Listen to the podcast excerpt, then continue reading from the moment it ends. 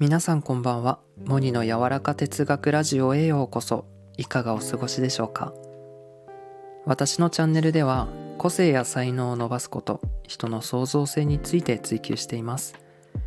また人の感情や精神のメカニズムについても発信していきます。はい。ということで今回語るテーマは努力は夢中にかなわない。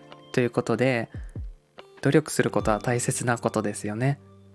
苦手なことがあるんだったらそれを克服するために自分でアクションプランを立てて毎日コツコツと継続してできるようになる。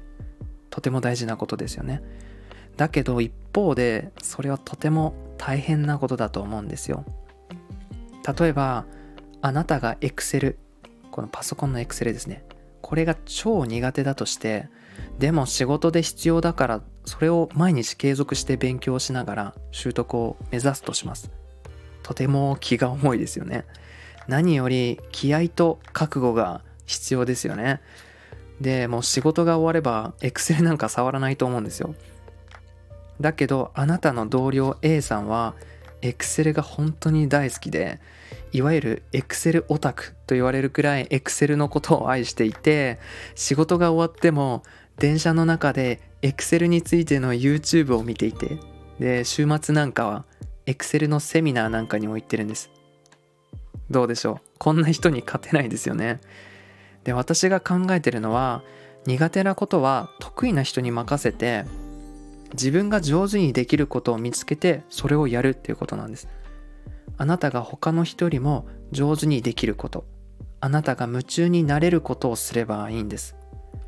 そしたらあなたは誰にも負けないし何より自分が夢中になれることに取り組むことでエネルギーを消耗するどころかワクワクして逆に満ち溢れてくると思うんですよね。で、Excel 大好き A さんを思い出してほしいんですけど A さんはこの Excel に対してたくさん自分の時間を投入していてお金を払ってでも勉強していましたよね。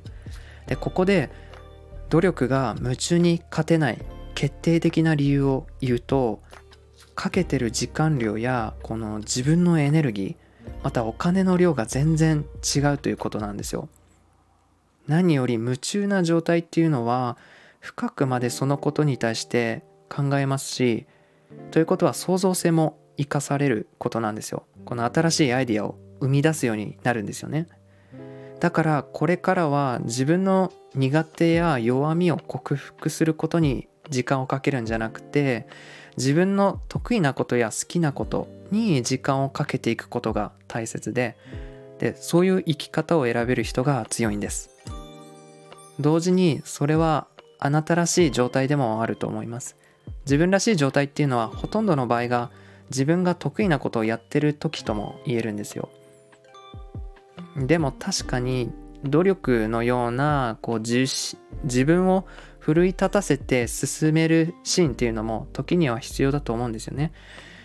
でもあなたはこうどちらをベースにしていきますかっていうことを今回は語りました。努力は夢中にはかなわない。いかがだったでしょうか？あなたが夢中になれることは何ですか？時間があれば考えてしまうことって何でしょうか？モニの柔らか哲学ラジオ。今回も最後まで聞いていただきありがとうございました。それでは皆さんいい夜を。